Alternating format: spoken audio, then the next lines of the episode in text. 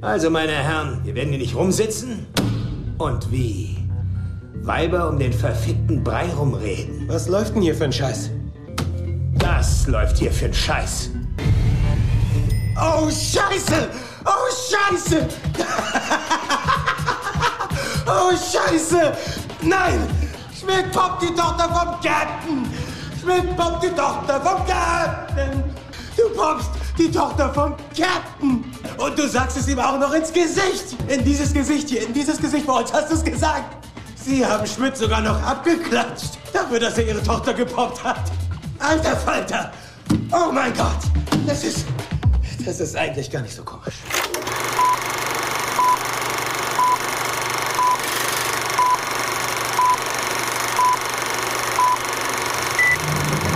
Herzlich willkommen, liebe Filmsündis im Sommermonat Juli, wo ein Thema ganz gross geschrieben wird.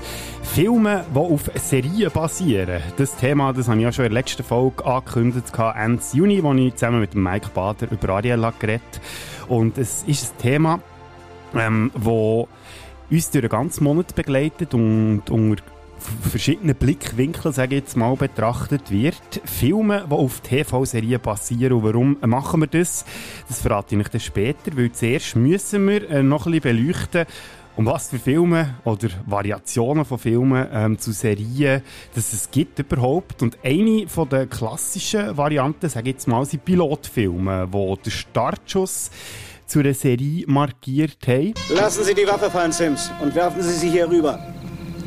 Sieht aus, als hätten wir da einen kleinen Fehler gemacht. Ich würde sagen, Hochverrat ist mehr als ein kleiner Fehler. Darauf steht die Todesstrafe. Tanja, nehmen Sie ihm seinen Revolver ab. Das wird nicht nötig sein. Ich habe meinen eigenen. Fallen lassen. Sie arbeiten auf der Seite? Ah, jetzt habe ich Sie aber enttäuscht. Tanja, geben Sie mir den Revolver. Ich kann auch etwas für Sie tun, wenn Sie sich auf meine Seite stellen. Das tue ich.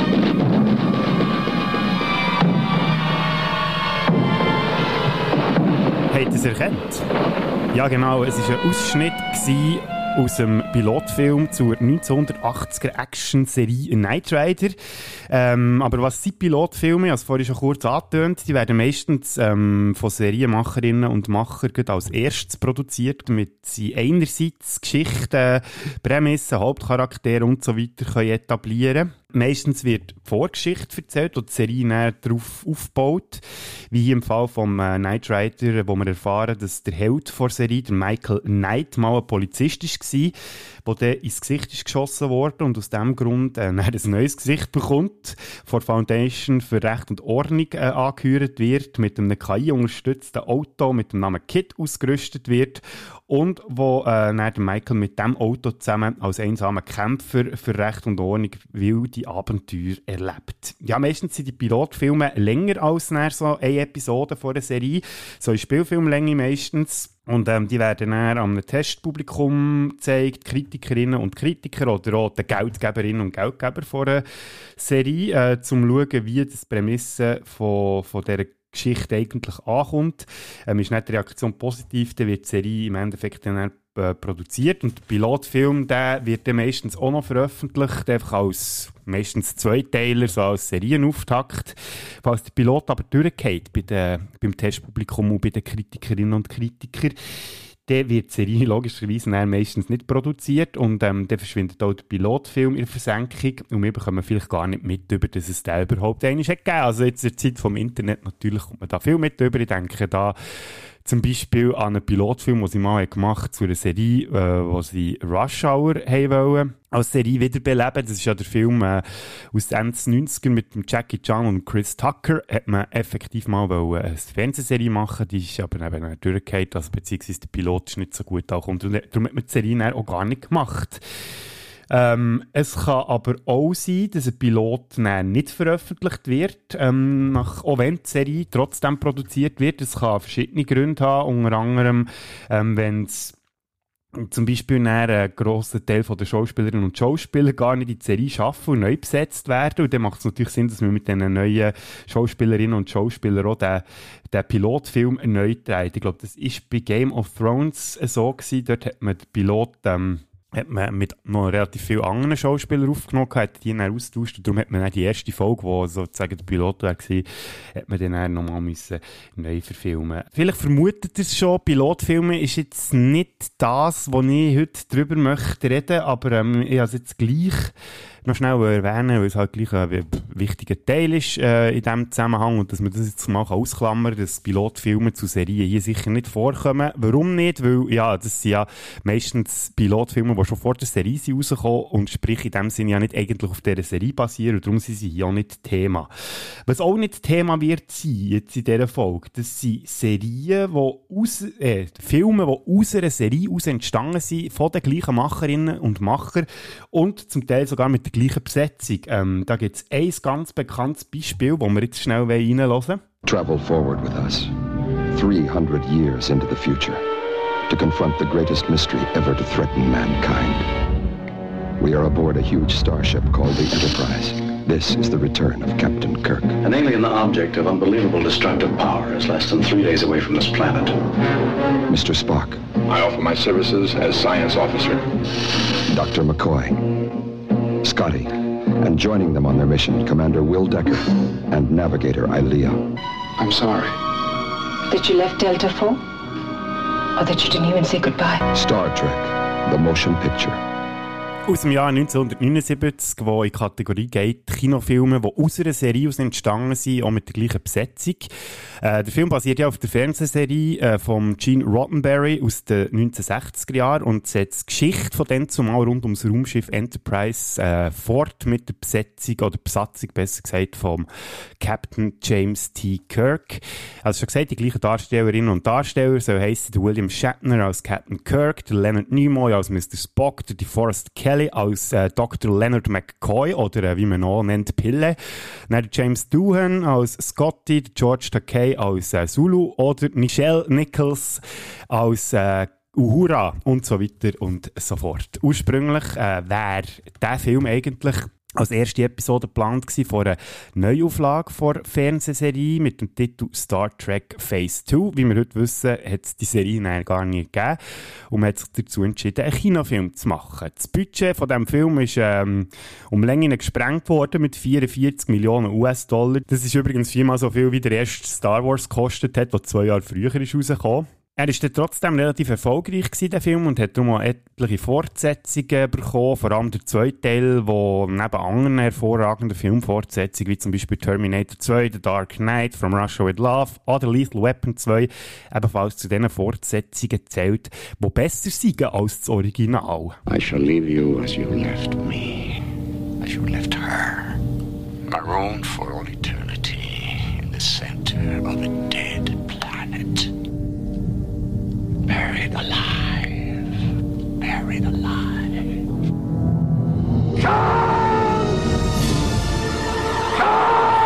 Star Trek 2, der Zorn des Khan, mit dem berühmten Schrei von Captain Kirk, der mittlerweile zu einem Internet-Meme ist geworden, unter Filmfans.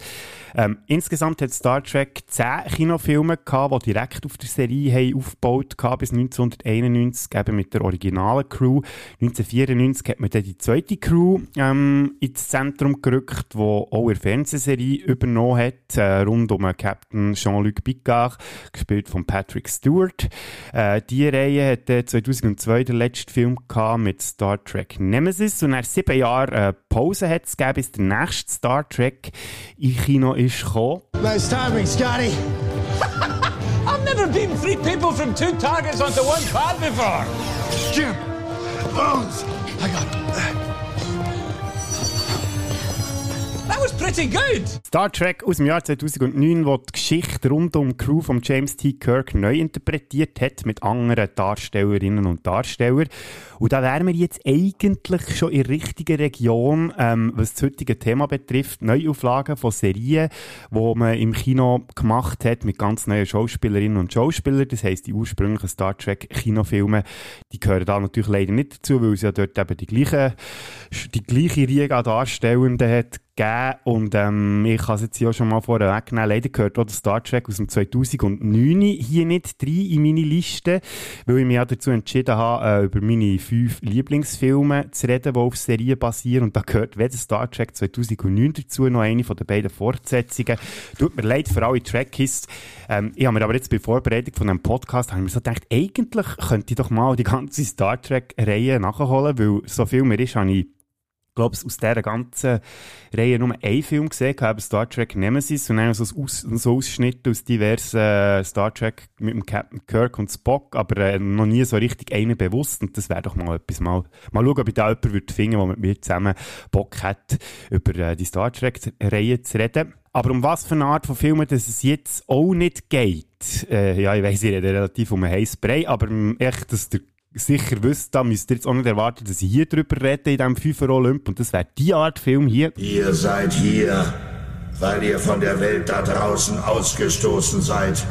Das hier ist eure Familie und ich bin euer Vater. Gemeinsam werden wir diese widerlichen Kreaturen bestrafen, diese Schildkröten.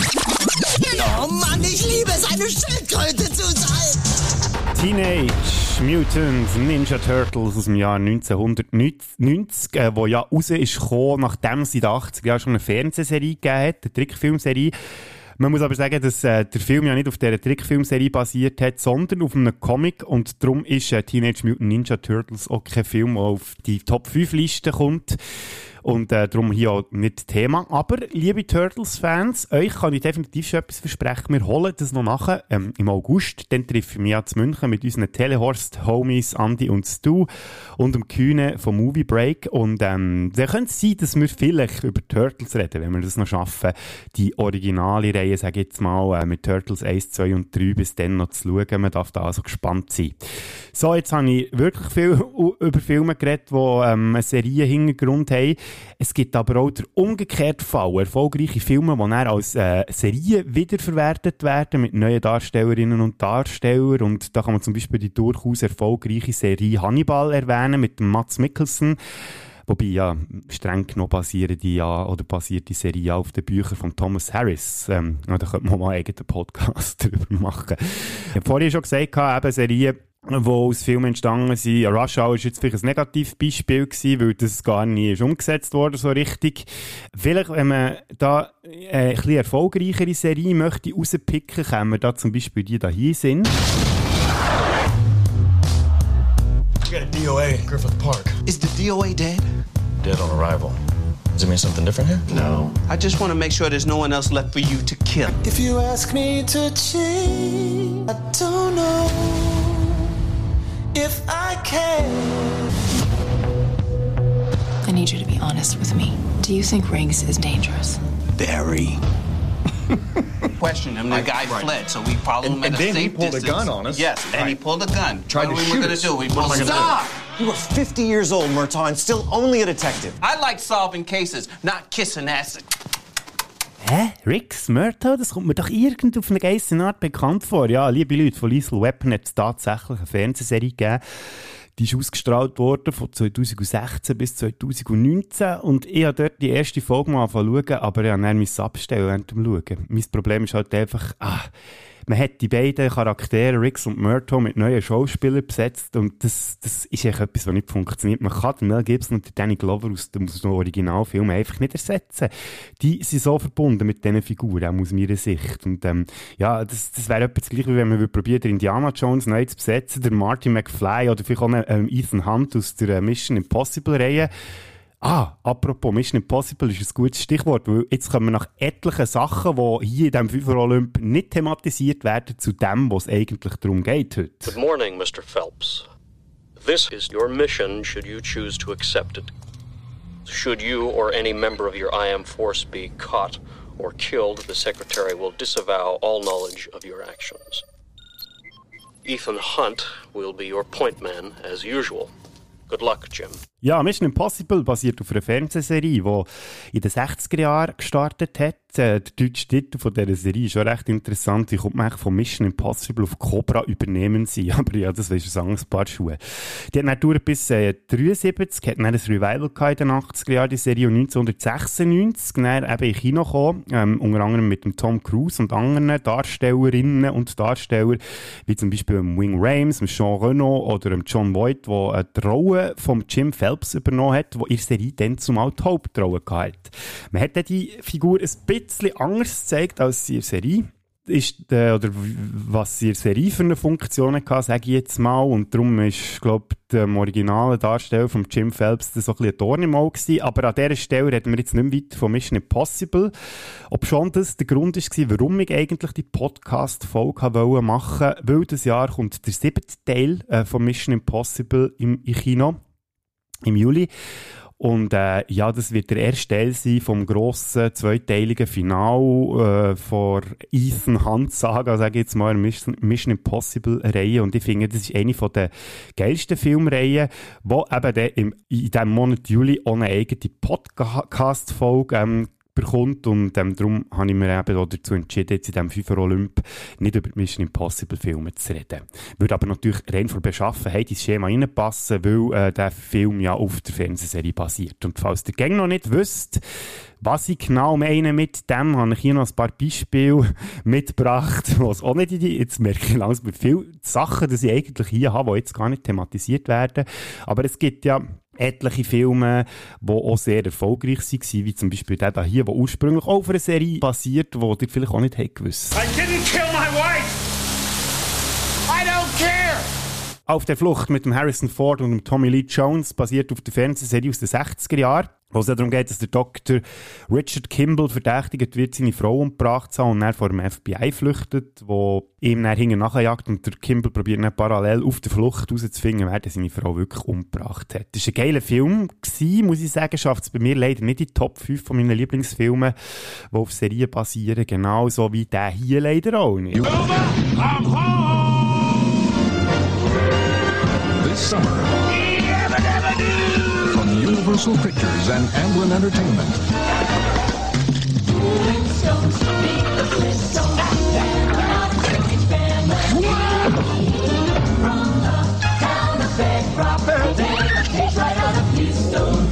Flintstones basiert auf einer Trickfilmserie, ebenfalls aus den 60er Jahren wo man vielleicht ein bisschen als Guilty Pleasure könnte bezeichnen, gell, Aber er hat auf einer Liste mit den besten Filmen, die auf Fernsehserien basieren, eigentlich nicht viel verloren. Wenn ihr noch ein letztes Beispiel möchtet haben, bevor wir den wirklich loslegen, habe ich euch hier nochmal eins mitgebracht. George, George, George of the jungle, strong as he can be.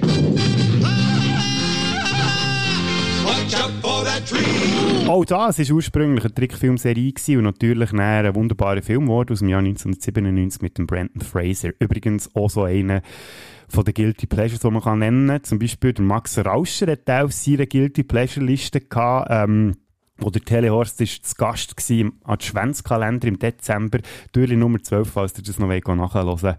So, jetzt habe ich aber wirklich genug lang um einen Heißbrei geredet. Jetzt geht es definitiv endlich mal ans Eingemachte. Camera speed. Sound production, take one. Action! Und jetzt ist es wieder eine Zeit für ein Pfeffer Olymp. Hier in diesem Podcast. Viel Spass. Äh, hallo? Top 5 Filme, die auf Serien basieren. Wobei, jetzt muss ich gleich nochmal um einen Heißbrei reden und nochmal eine Klammer auftun, weil es wäre ja kein richtiger Pfeffer Olymp von mir, wenn es nicht Honorable Mentions gäbe. Und heute Ihr habt es gehört, das ist im Mehrzahl äh, habe ich das gesagt, weil es wird noch krasser, liebe Filmsünde, es ist ja nicht nur ein Honorable Mention, ja sogar zwei Dishonorable Mentions, also Scheißfilme, die auf Serien basieren. Das da hier gehört da definitiv dazu. Unser Team ist die Elite der Elite. Wir sind das Herz und die Seele dieses Standes. Wir retten, wenn andere nicht mehr retten können. Und wir gehen dabei bis zum Äußersten.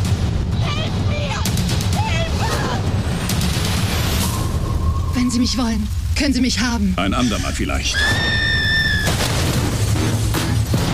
Wir stehen kurz vor dem Abgrund. Wir müssen wieder frischen Wind in die Marke Baywatch bringen. Ich bin Matt Brody, bereit zum Dienst. Guckst du, äh, gerade auf meine Brüste? Ich, äh, du solltest mir ins Gesicht sehen. Ich versuch's, aber das ist so nah dran an deinen Brüsten, weißt du? Sie denken, der Vogel kann uns die PR bringen, die wir brauchen? Lasst uns feiern! Er ist leichtsinnig. Thatcher, zur Seite! Und er hat zwei Goldmedaillen. Wie viele Goldmedaillen haben Sie? Ich würde mal schätzen null. Willkommen bei Baywatch. Sag mal, musst du mich so angrapschen? Wieso sieht es immer so aus, als würde sie in Zeitlupe laufen? Du siehst das auch? Ja, sagen wir jetzt mal, die Serie aus den 80er, 90er ist jetzt auch nicht, hat jetzt auch nicht mit wahnsinniger Dreibuchkunst berauscht, aber ähm, das hat man darum auch perfekt können persiflieren, wenn man eine gute ironische Neuauflage hat gemacht, was Baywatch 2007 im Kino aber so überhaupt nicht war und überhaupt nicht lustig.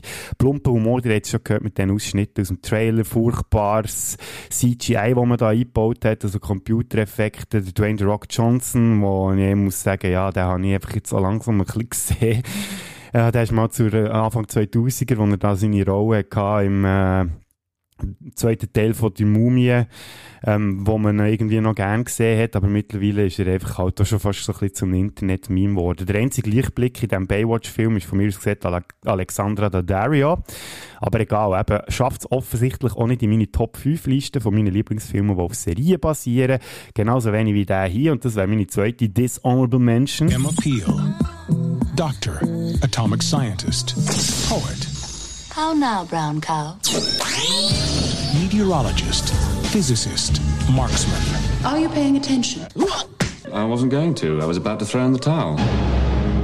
Extraordinary crimes against the people and the state must be avenged by agents extraordinary.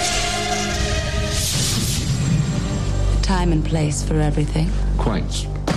If we still have an enemy. Now is the winter of your discontent. The weather is no longer in God's hands, but in mine. Hundreds of millions will die. They'll drown, burn, freeze. And this is merely the beginning. Let our revels begin. After tea. Of course. Ja, liebe Marvel-Köpfe, es hat in den 90er Jahren tatsächlich schon mal einen Avengers-Film gegeben. Hat aber nichts mit den Comic-Helden zu tun, sondern mit der Fernsehserie aus den 60er Jahren wieder einisch. Das ist so ein Muster, das sich wiederholt. Die Avengers, oder auf gut Deutsch mit Schirm, Charme und Melone.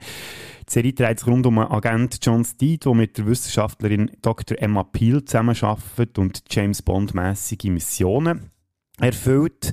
Im Original ist John Steed von Patrick McNee gespielt worden und Emma Peel, die ab der dritten Staffel ist die als Figur erst eingeführt worden, aber die ist auf jeden Fall gespielt worden von der wunderbaren Diana Rick.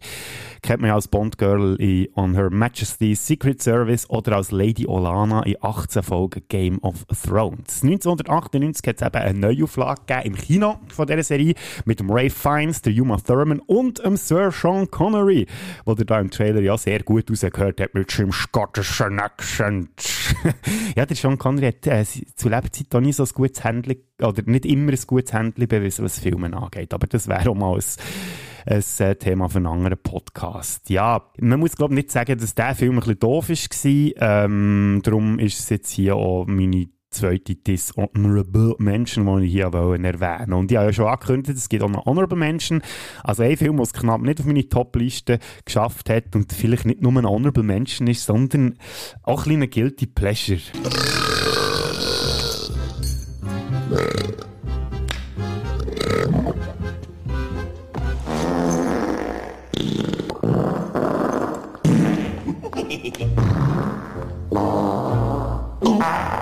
I'm not stopping till you're first singed off.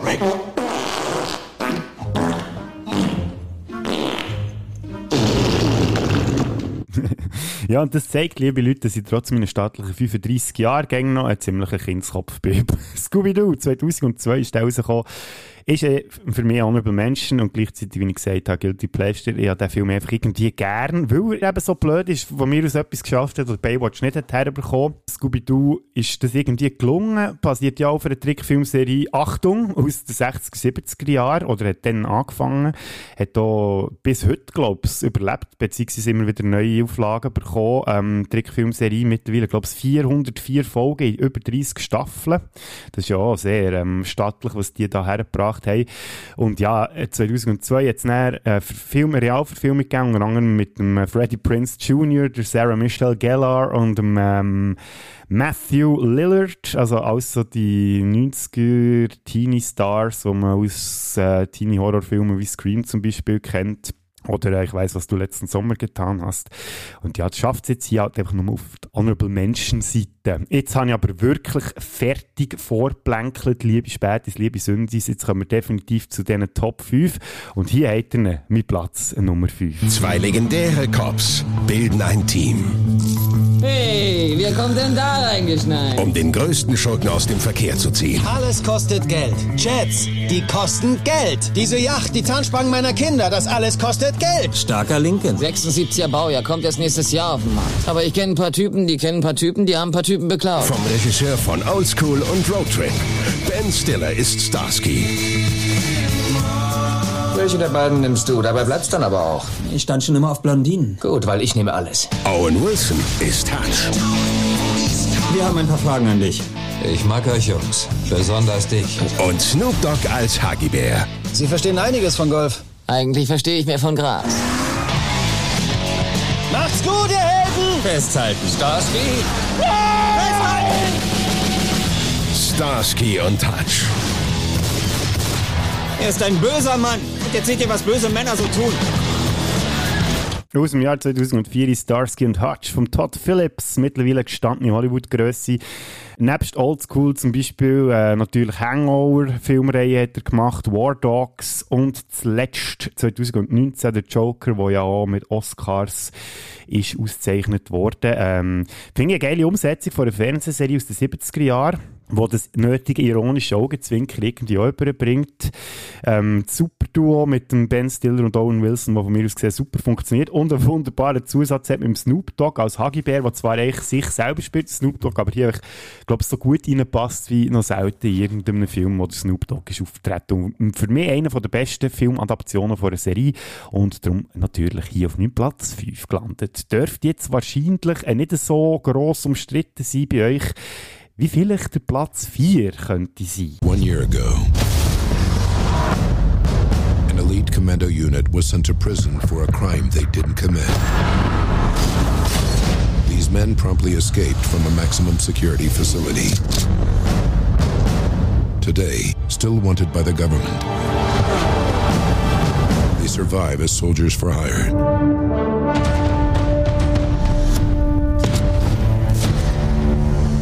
This is beyond nuts, boss. It gets better. now we're talking. You miss me? Because I miss you.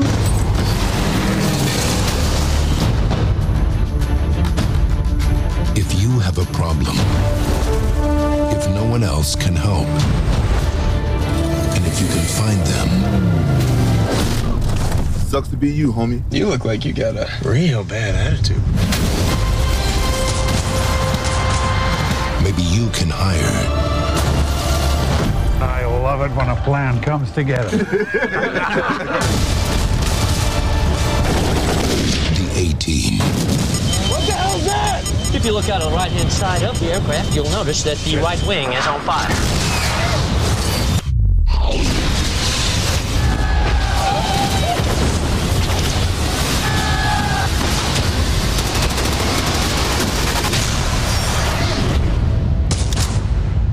Ja, lüncht mich die A-Team aus 2010. Ich habe den Film einfach gerne und kann eigentlich auch gar nicht sagen, wieso. Ja, den dann im Kino gesehen, obwohl ich eigentlich mit der Serie gar nicht so viel anfangen konnte. Also, ich also so irgendwie ganz drüber Erinnerung, dass die jemand die mal im Fernsehen ist gelaufen, aber wirklich aktiv geschaut habe ich die nie. Und lustigerweise, ob schon ich die Serie nie richtig mitverfolgt und nie ein grosser Fan war vom A-Team, habe ich zum Teil Hühnerhaut bekommen in diesem Film. Es ist wirklich fast ein bisschen peinlich, das zu sagen. Also, die positiven Aspekte von diesem Film hat von mir gesehen eine coole Besetzung mit dem Liam Neeson als Hannibal, dann Bradley Cooper als Face, der Charlotte Copley als Murdoch und Quentin Jackson als B.A. Baracus. Ähm, und ich finde auch einfach, wie das Team am Anfang eingeführt geführt wird in diesem Film, einfach eine starke Umsetzung gefunden. Ich habe einen coolen Mix gefunden aus Humor und Action. Klar, zwischendurch hat es auch ein bisschen schlechte Computereffekte. Aber äh, wie gesagt, das Team funktioniert super und äh, ich habe einfach für den irgendwie ein Herz für den Film. Ich weiss, wenn ich ihn objektiv müsste bewerten müsste, würde es vielleicht auf zwei von fünf Sternen schaffen, die A-Team, aber auch immer noch ein fettes Herz dazu. Und ich habe einfach gerne und von mir aus gesehen, gehört der bei mir persönlich auf eine Top 5 Liste mit den Lieblingsfilmen, die auf Serien basieren. Und das ist jetzt wahrscheinlich eine kleine Überraschung für viele, genauso wie auch oder Platz Nummer 3. In einer Zeit, in der sich nur wenige Männer an Spielregeln hielten. Hier wirst du nicht mehr falsch spielen!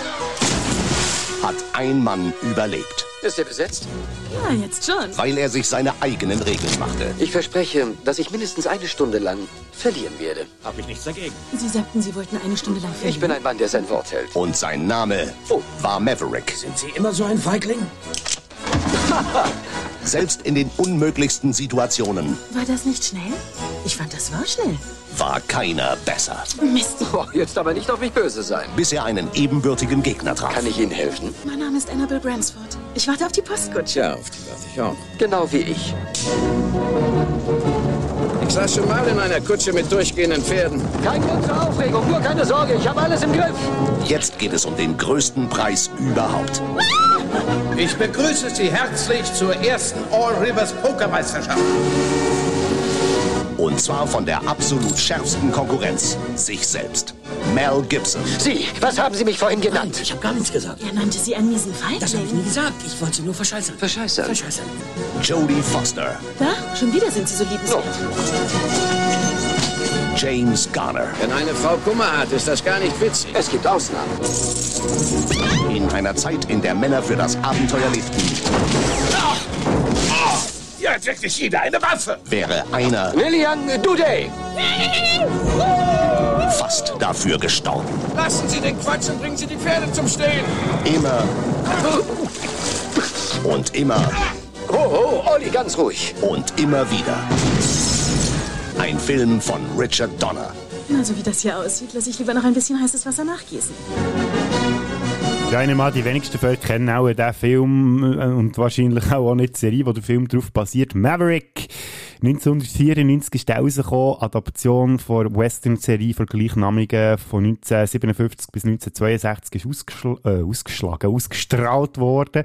Und da mache ich jetzt eine Klammer auf. Ich bin ja durch Leaf Weapon zum äh, Mel Gibson-Fan geworden. Ich weiss mittlerweile mit Vorsicht zu genießen, der gut Herr. Ähm, aber eben, dann zumal äh, natürlich grossartig gewesen, dass man den Mel Gibson in dieser Maverick-Neuverfilmung ähm, gesehen hat. Der Film ist ja sogar auch noch von Richard Donner, der ja die Lethal Weapon Weapon-Film inszeniert hat. Ich finde, die Besetzung ist grandios. Nebst dem Mel Gibson haben wir Jodie Foster, James Garner, der ja im Original den Maverick gespielt hat. Und geil, dass er jetzt hier nicht nur einen Cameo-Auftritt hat bekommen, sondern auch eine tragende Rolle übernimmt in dieser neuen Verfilmung von Maverick. Dann haben wir noch den Alfred Molina, den Graham Greene, den James Coburn und, und, und. Also wirklich eine rundum gut besetzte Geschichte.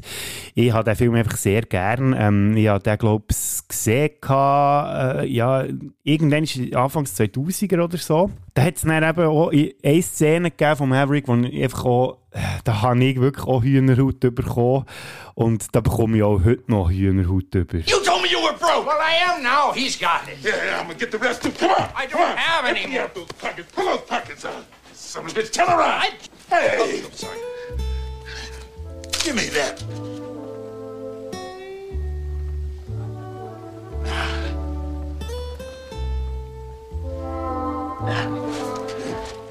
Okay, let's blow the safe.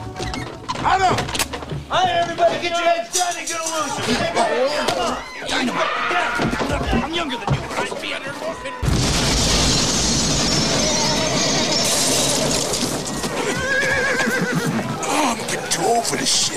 Der Danny Glover, der in der Lethal Weapon-Reihe Roger Murtaugh gespielt hat, ist hier in einem Gastauftritt auch vertreten in Maverick.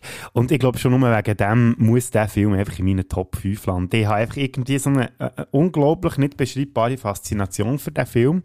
Liebe Grüße geht aus an meinen ehemaligen Gimmer-Kollegen Nelo, der das glaube ich auch nicht so ganz können verstehen warum das ich den Film so abfeiern.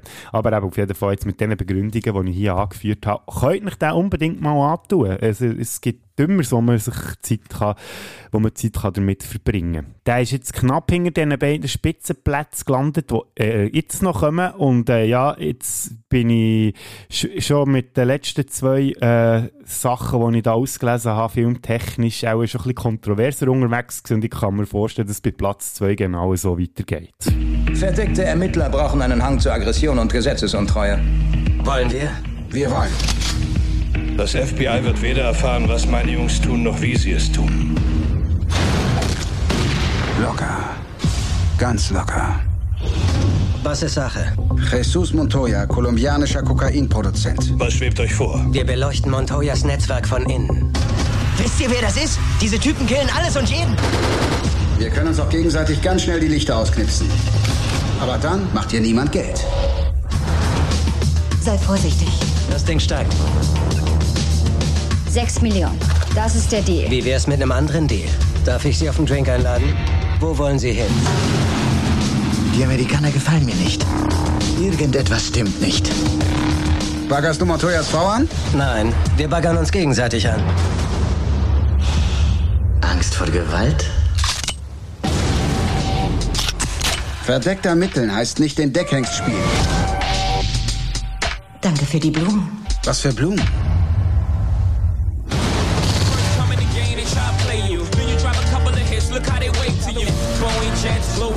Dinge laufen schief.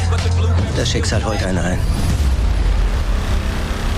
Miami Vice aus dem Jahr 2006. Dort kommt übrigens auch das Zitat her, das ich unter den Titel von dieser Folge geschrieben habe. Ja, und das ist auch der Film, der am meisten von der Originalserie ähm, abweicht. Die ist ja aus den 80er Jahren und es war so eine locker flockige Krimi-Action-Sache. Und der Film, der geht jetzt eher so ein bisschen Thriller, Thr Thriller Thriller-Gegend rein. Ist recht düster und äh, irgendwie auf eine Art und Weise auch geerdeter als die Serie dann zumal war. Regie geführt hat Michael Mann. Der hat ja in den 70er Jahren drei Bücher geschrieben für Starsky und Hutch unter anderem. Da schließt sich der Kreis wieder. Er ist dann bei der Serie Miami Vice ist er Produzent und hat dann 2006 die Regie übernommen beim Film Miami Vice was jetzt, äh, wie ihr gehört habt, auf meinen Silberplatz geschafft hat. Ich finde die Story geil. Äh, ich finde äh, den Film wunderbar besetzt mit dem von meinen Lieblingsschauspielern, Colin Farrell. Ja, der Jamie Foxx, der ist auch noch dabei. Den habe ich ja nicht unbedingt so gerne, aber mir denkt, der passt jetzt irgendwie so ein bisschen in die Rolle hier rein, so der Macker, äh, Undercover-Cop ja, wo, wo vielleicht auf eine Art und Weise also ein bisschen unsympathisch soll sein.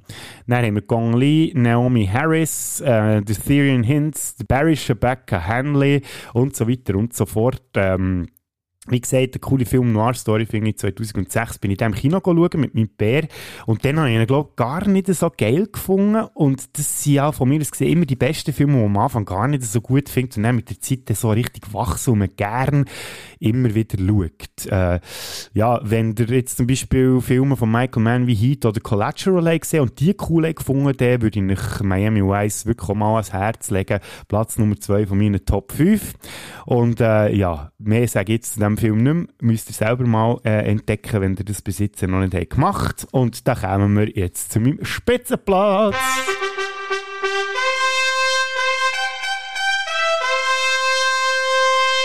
Wobei Spitzenplatz, ja, das ist ein bisschen gelogen, beziehungsweise ein bisschen beschissen, weil ich lebe euch jetzt zwei Filme auf Platz 1, die für mich aber irgendwie einfach als ein Film funktionieren und es geht um das hier. Fat Shady? Was geht, Alter? Ich hab dich seit der Highschool nicht gesehen. Hey, Nippelträger! Hör auf, hör auf! Auf! Du hast das drauf, hä? Ja, Testergebnisse, meine Herren. So ein Müll. Du hast das nicht drauf? Ja. Wollen wir Freunde sein? Ja, klar. Mach dich auf ein Leben als knallharter Kopf gefasst. Oh ja, das mache ich. Ich dachte, in dem Job gibt's mehr Verfolgungsjagden und Explosionen. Ich hab ihn! Yeah!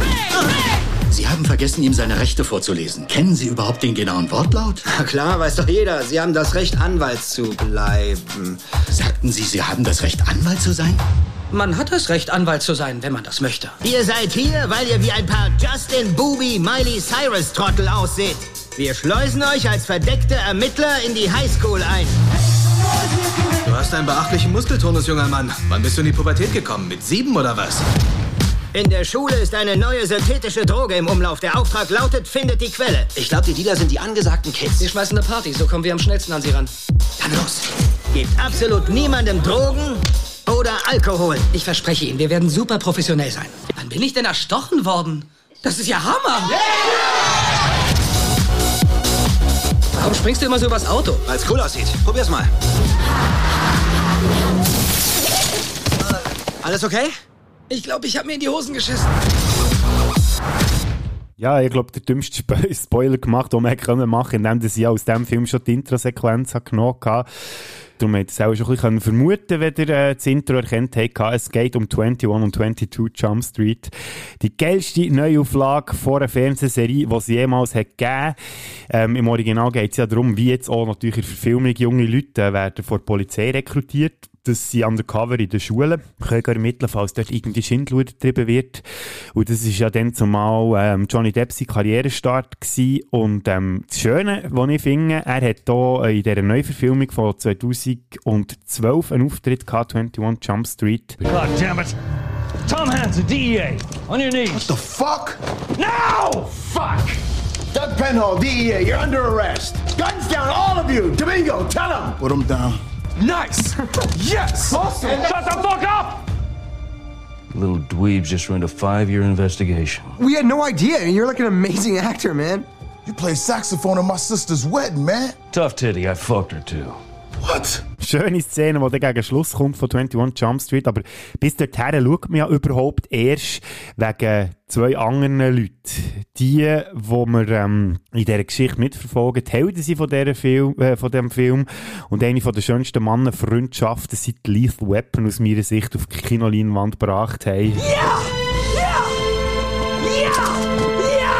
Sie sind festgenommen! Ich bin zum Arschloch wieder raus! Sie haben das Recht zu schweigen!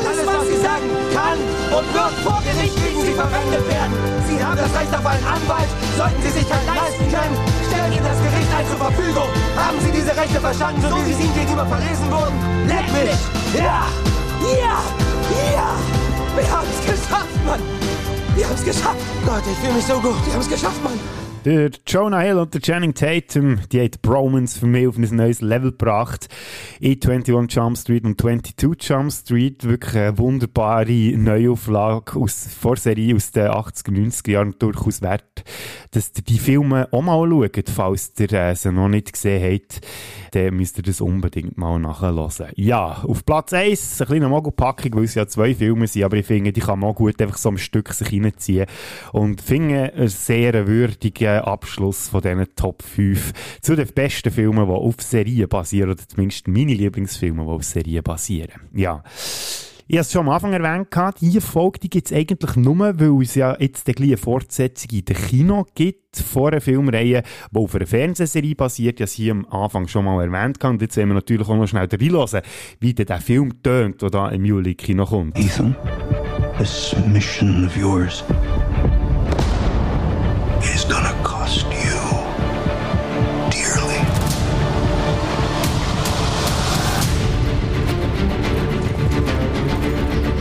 world is changing. Truth is vanishing. War is coming. His fate is written. Shall we write yours too? If anything happens to them, there's no place that I won't go to kill you. That is written.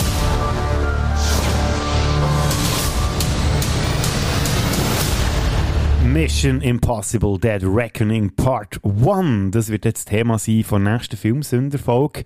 Irgendwann ist im Verlauf von diesem Monat. Wobei ich muss sagen, ich weiss noch nicht genau, wie ich das aufteile. Ob ich jetzt über äh, die ganze Mission Impossible Reihe inklusive siebten Teil der jeder Podcast-Folge rede oder ob ich das vielleicht sogar aufteile und ähm, die Reihe vor dem siebten Teil ähm, abgesondert anschauen. Das wird sich jetzt im Verlauf der Planung von diesem Monat noch herausstellen. Ich wünsche euch auf jeden Fall bis dorthin äh, eine ganz gute Zeit und holt doch einen oder zwei oder drei oder alle von diesen Filmen, die ich jetzt heute darüber geredet habe. Vielleicht noch nachher, wenn es jetzt einer wird sein, der es jetzt nicht auf die Liste hier offiziell geschafft hat.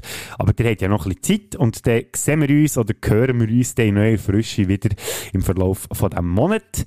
Jetzt müssen wir aber eigentlich mit einer so einer berühmten Catchphrase aufhören. Dummerweise kommt mir nichts in Sinn, wo ich, ähm, wo ich könnte sagen, wo jetzt so Catchphrase würdig wäre und darum würde ich dem Channing Tatum und dem Jonah Hill nochmal das Wort übergeben, weil ähm, sie haben, glaube ich, eine gute Idee, wie das mit die Folge hier könnte beenden. Hey, ich habe eine Granate in meinen Shorts! Kommst du da ran? Du musst von unten reingreifen! Ist sie das? Das ist mein Schwanz! Und das da? Das ist auch mein Schwanz! Ah! Nein, ich muss sie in den Mund nehmen! Sag was Cooles, wenn du sie wirfst! Eins, zwei, Was!